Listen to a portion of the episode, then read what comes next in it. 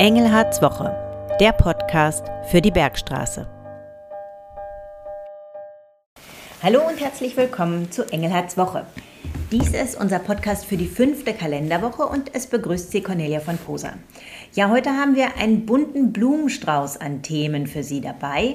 Und zwar wird es unter anderem um die Demonstrationen gegen Rechtsextremismus gehen und um künstliche Intelligenz.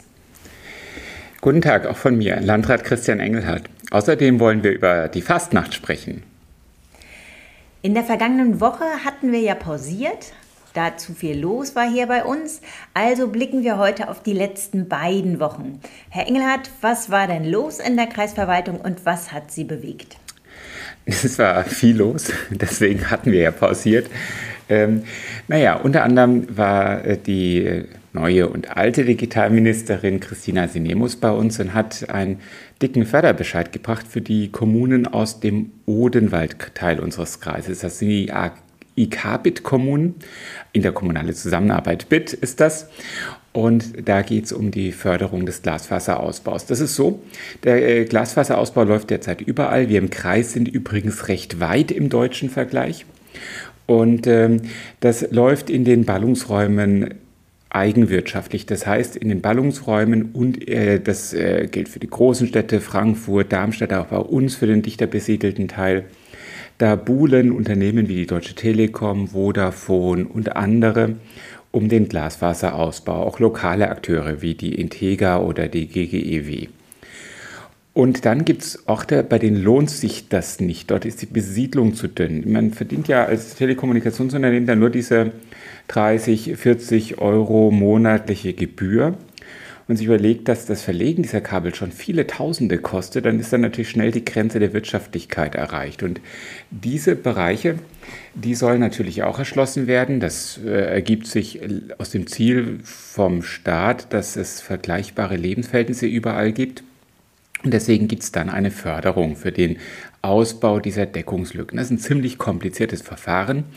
Und für die IKBIT-Kommunen gab es den Bescheid vom Bund vor ein paar Wochen und von der Ministerin aus Hessen. Die beteiligen sich beide jeweils anteilig ähm, in der letzten Woche. Dann verteile ich derzeit ähm, Landesehrenbriefe. Das klingt jetzt nach vielen. Es sind ein paar wenige, eine Handvoll, aber ähm, das ist schon ein bisschen mehr als sonst innerhalb weniger Wochen. Das liegt daran, dass diese wichtige Auszeichnung vor Wahlen nicht verteilt werden darf. Wir hatten ja Landtagswahlen, deswegen so ein, gewisser Rückstau entstanden. Erst war die Landtagswahl, dann war die Weihnachtszeit und ähm, jetzt gibt es immer wieder Termine, bei denen ich einen Landesehrenbrief überreichen darf. Und das mache ich selbst. Ich könnte auch ähm, Vertreter darum bitten, das mache ich selbst. Das ist mir ausgesprochen wichtig denn mit diesem Ehrenbrief wird Ehrenamt, und zwar ähm, intensives, langjähriges Ehrenamt ausgezeichnet und äh, den Menschen können wir nur dankbar sein. Und mir ist auch wichtig, durch meine Präsenz bei diesen Terminen zu zeigen, wie wichtig mir das ist. Und ich will auch helfen, dieses Ehrenamt herauszustellen, weil die Menschen, Männer und Frauen, die sich in den verschiedensten Bereichen von der Feuerwehr bis zur Fastnacht, im sozialen Bereich, in der Musik, im Sport, so intensiv ehrenamtlich engagieren, die leisten natürlich einen Beitrag dazu, dass unser Landkreis genauso vielfältig ist. Ja, das waren so die großen Themen und gerade dazu kommen wir ja äh, nachher nochmal, war ich in Berlin, das war echt anstrengend. Ich bin am vorgestern Abend losgefahren, kam nachts kurz vor 0 Uhr in Berlin an, dann auch noch mit einer ordentlichen Verspätung. Deutsche Bahn pünktlich losgefahren, ich glaube 40 Minuten verspätet angekommen. Ähm, dann sofort geschlafen am nächsten Morgen zu einer Tagung, die war bei Google. Und ähm, dann war ich den ganzen Tag in dieser Tagung, dann gleich wieder zum Bahnhof abends, pünktlich losgefahren, mit 35 Minuten Verspätung angekommen und heute früh irgendwann um 0 Uhr und irgendwas war ich dann daheim. Naja, so ist es manchmal. Ich komme noch mal ganz kurz auf die Landesehrenbriefe zurück. Können Sie sagen, wie viele Jahre man im Ehrenamt tätig gewesen sein muss oder in, in welchem Umfang, dass man einen Landesehrenbrief bekommen kann? Also muss sich schon in einer besonders äh, hervorgehobenen Weise engagieren. Es reicht also nicht, dass man irgendwo dabei ist, sondern äh, Vorsitzender in einem Verein sein oder ähm, bei der Feuerwehr ganz engagiert oder ich in der Suppenküche in irgendwelchen Bereichen besonders viel machen und das mindestens zwölf Jahre lang. Das sind sozusagen die Minimalanforderungen. De facto sind die Menschen, die den Landesehrenbrief bekommen, meist weitaus länger unterwegs. Da haben die Menschen, die diese Vorschläge machen, schon ein gutes Gefühl vor, äh, für.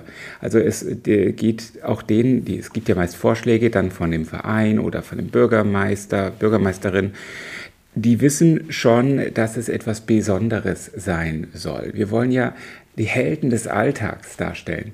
Wir haben noch viele verschiedene andere Möglichkeiten, Ehrenamt herauszustellen. Die Ehrenamtskarte zum Beispiel oder die silberne Ehrennadel des Kreises. Aber dieser Landesehrenbrief ist eben eine besondere Auszeichnung des Landes. Und ich freue mich, dass das Menschen überreichen kann, die zum Teil, wenn man es zusammennimmt, mehr als ein Leben lang ehrenamtlich engagiert waren. Weil es Leute sind, die sind echt 30 Jahre lang Vorsitzender in einem einen Verein und haben da viel bewegt und lange Jahre in einem anderen haben da viel bewegt. Und das zusammen somit ist unglaublich, was manche Menschen neben dem Beruf und der Familie, fragt man sich, wie das gehen soll, ehrenamtlich noch leisten. Gut, vielen Dank für diese Einschätzung. Dann kommen wir jetzt nochmal auf die Demonstrationen gegen Rechtsextremismus. Am vergangenen Sonntag fand ja auch hier in Heppenheim eine Veranstaltung statt, quasi für den gesamten Kreis. Und so äh, kamen ja über 4000 Menschen hier auch zusammen und die haben im wahrsten Sinne des Wortes Flagge gezeigt. Herr Erhard, ketzerische Frage, was bringt denn das? Ja, das ist eine spannende Frage. Ich habe die letzten Tage auch immer beim Zugfahren Zeitung gelesen, da streiten sich ja die Fachleute. Ich glaube, es ist wichtig, dass manchmal die stille Mehrheit der Gesellschaft laut wird. Und es einfach damit alle verorten können, wo auch die Mehrheit der Gesellschaft liegt. Denn die Diskussion wird ansonsten oftmals von den Extremen ähm, bestimmt. Das ist ja das, was viele sagen. Naja, ähm, keine Ahnung, in, äh, in irgendeinem, sagen Sie, ein Hotelbewertungsportal an. Äh, da gibt es viele, die äußern sich nicht. Ich äußere mich selten, wenn ich in einem Hotel bin, so einem Portal. Die Zeit habe ich gar nicht. Aber manche äußern sich dann, wenn sie sich aufregen oder wenn sie besonders begeistert sind. Das heißt, äh, und mir geht es so, wenn ich besonders begeistert bin, dann vergebe ich mal fünf Punkte und schreibe was dazu. Das würde ich normalerweise nicht machen. Vom Hotel gestern in Berlin habe ich nichts geschrieben. Und ähm, das, ist so, das ist so der Punkt, den man auch, glaube ich, in der Diskussion hat. Die Lautstarken fallen auf und prägen die Diskussion. Aber glücklicherweise besteht unsere Gesellschaft zum größten Teil aus den Menschen in der Mitte die ähm, dazu beitragen, dass unsere Gesellschaft zusammenhält, also die Kohäsionskräfte unserer Gesellschaft aufrechterhalten. Und die haben jetzt eben einmal Flagge gezeigt. Und äh, Flagge gezeigt gegenüber denen, die ein Bild erzeugen, als wären alle nur noch lautstark und unzufrieden. Auch vielleicht ein wichtiges Signal ins Ausland. Ja, das war, das habe ich auch in meinem Redebeitrag, denn leider, ich habe den leider nicht äh, irgendwo aufgenommen, gezeigt. Ich habe ganz am Ende auch gesagt, und die Menschen, die aus dem Ausland zu uns kommen und bei uns leben, können sich sicher sein, dass wir alles dafür tun, dass sie hier sicher sind. Wir sind ja darauf angewiesen, dass ähm, Fachkräfte zu uns kommen. Also ich möchte jetzt nicht über die Flüchtlingsdiskussion sprechen, das sage ich oft genug und wir müssen da Wege finden, die Flüchtlinge ähm, oder die Geflüchteten, die kein Bleiberecht haben, schneller wieder zurückzuführen, auch unsere Grenzen besser zu kontrollieren. Aber wir brauchen auch Fachkräfte. Und äh, was meinen Sie, wie schnell solche Bilder von Fremdenfeindlichkeit und die Welt gehen in einer globalen Welt? Und da braucht man ein anderes Bild. Das andere Bild heißt, die Menschen, die bei uns leben können, Deutschland ist ein sicheres Land, sind hier sicher. Unsere Gesellschaft nimmt sie auch auf. Bleiben wir gleich bei Deutschland und der Außenwirkung. Deutschland und Digitalisierung ist ein großes Thema. Sie hatten es schon angedeutet, Sie waren gestern in Berlin und zwar bei einem Kongress zum Thema künstliche Intelligenz. Was haben Sie hier gelernt und was kann auch unsere Kreisverwaltung daraus mitnehmen? Also tatsächlich hat Deutschland ein bisschen Nachholbedarf. Und was heißt ein bisschen? Eine ganze Menge. Das merkt man in vielerlei Hinsicht. Wenn Sie auch nur hier im europäischen Ausland unterwegs sind, merken Sie in anderen Ländern, brauchen Sie überhaupt kein Geld mehr. Sie machen alles elektronisch oder ähm, Sie äh, gehen nicht mehr auf Behörden, sondern elektronisch funktioniert das alles und, und, und. Jetzt äh, muss man natürlich keine Sachen machen, die Leute gar nicht haben wollen. Und vielleicht wollen auch die Deutschen manche Sachen noch ein bisschen analoger, hands-on erleben. Aber äh, es geht hier zum einen um Wettbewerbsfähigkeit und deswegen müssen wir gucken, dass wir sozusagen up-to-date bleiben. Und bei der Tagung, bei der ich war zum Thema künstliche Intelligenz, geht es auch sehr darum, wie wir Menschen zum Beispiel in den Behörden von Aufgaben entlasten können. Nicht damit, äh, damit wir weniger zu tun haben, das ist ein positiver Nebeneffekt, sondern zum einen, weil ähm, es vielmehr so ist, dass im Augenblick die Aufgaben immer mehr zunehmen und deswegen Wartezeiten länger werden, Bescheide brauchen länger, das, ist, das darf so nicht weitergehen, das muss schneller werden, dafür brauchen wir eben neue Instrumente. Und äh, vor allem muss äh, der Staat noch bürgerfreundlicher werden. Ich habe zum Beispiel meinen Führerschein noch nicht umgetauscht. Ich habe meinen Führerschein noch nicht umgetauscht, weil ich, obwohl das bei uns in der Kreisverwaltung ist, echt keine Lust habe. Ähm, äh, und so geht es doch den meisten Menschen, sozusagen aufs Amt zu gehen, mir einen Termin geben zu lassen und zu warten, bis ich diesen Führerschein umtauschen kann. Ich möchte das eigentlich gerne online machen. Ich möchte da irgendwas umfüllen, ausfüllen und dann kriege ich den neuen und den alten entwerte ich. Keine Ahnung wie. Und ähm, dafür braucht es Konzepte. Und darum ging es gestern. Und es sind auch ganz konkrete Projekte rausgekommen, die wir hier im Kreis umsetzen wollen, in Partnerschaft mit Google als Modellprojekte, ähm, die dazu beitragen sollen, dass unsere Bürgerinnen und Bürger mehr, bessere, modernere Verwaltungsleistungen bekommen. Können Sie kurz ein Beispiel nennen? Ja, ein Beispiel wird sein, das ist ein Modellprojekt, das ähm, von mir vorgeschlagen wurde.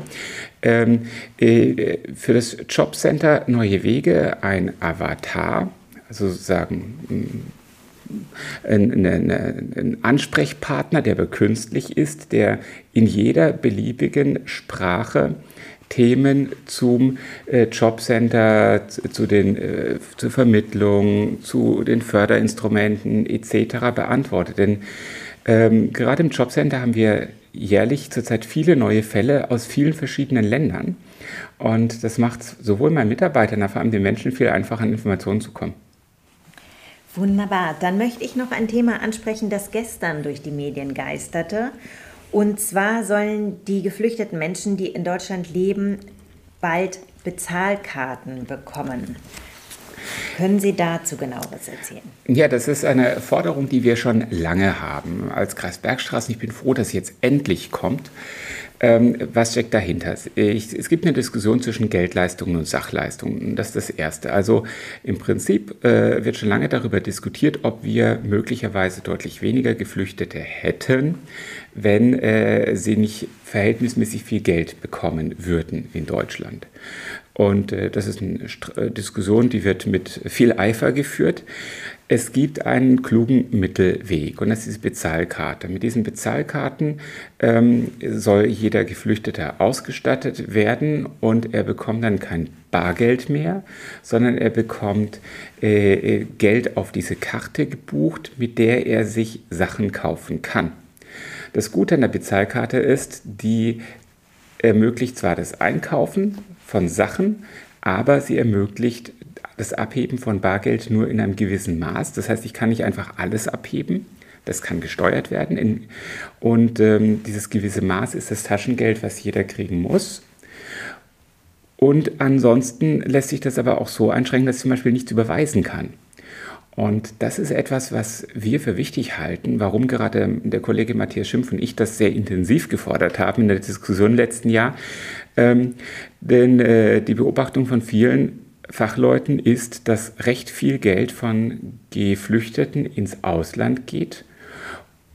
Vielleicht um die eigenen Familien zu unterstützen. Viele sagen auch, um die Schlepper zu bezahlen. Das ist ja teuer, dieses kriminelle Schleppergeschäft.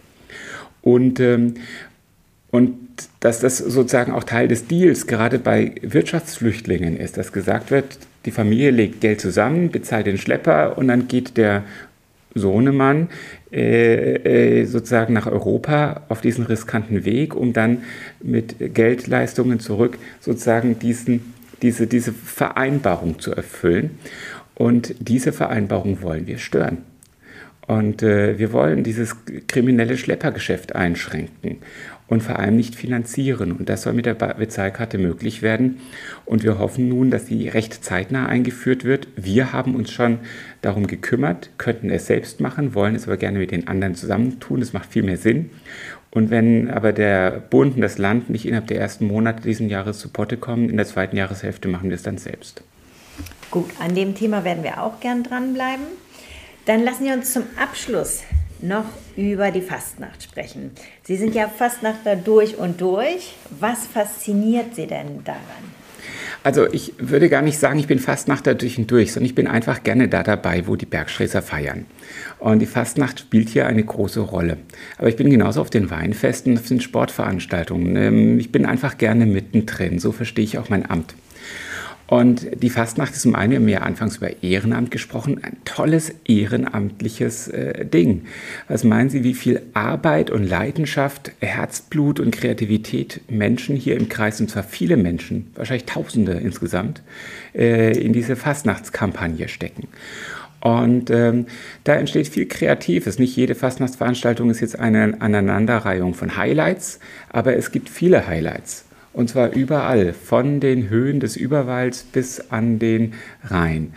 Und äh, da bin ich eben dabei und freue mich und rede mit Menschen und feiere mit. Und erkennen Sie noch einen christlichen Kern beim Fastnachtsgeschehen? Na, ich weiß, dass die Fastnacht einen christlichen Kern hat. Das ist ja schließlich die Zeit, bevor es dann mit dem Fasten losgeht. So also wirklich erkennt man das kaum, vielleicht am ehesten bei den Frauenfastnachten. Die Frauenfastnachten sind meist organisiert vom Katholischen Frauenbund.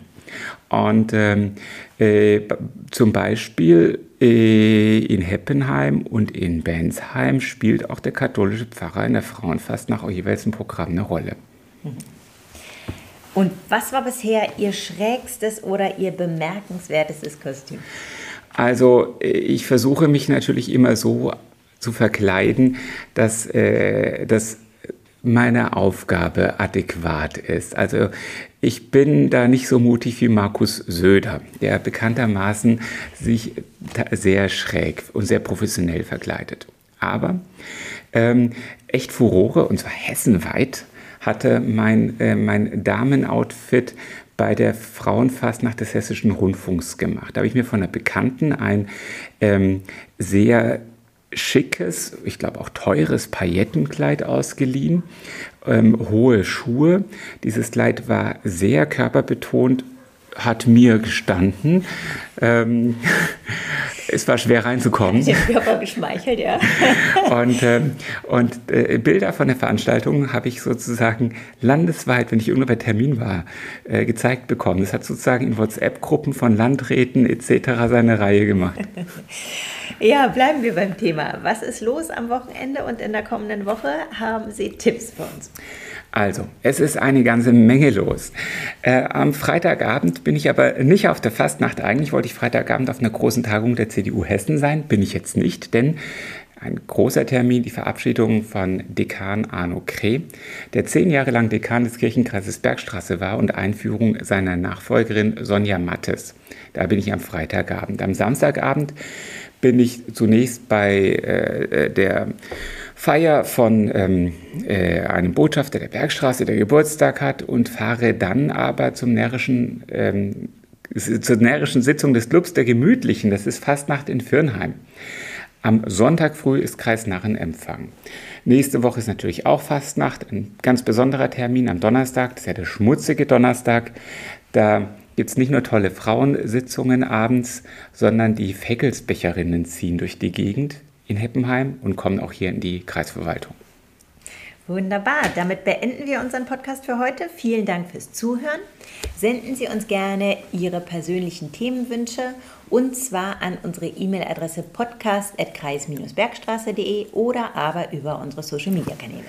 Vielen Dank auch von mir. Ich wünsche Ihnen eine gute Zeit und passend zur Zeit würde ich sagen Kreisbergstraße, Hello, Ayo und Ahoi.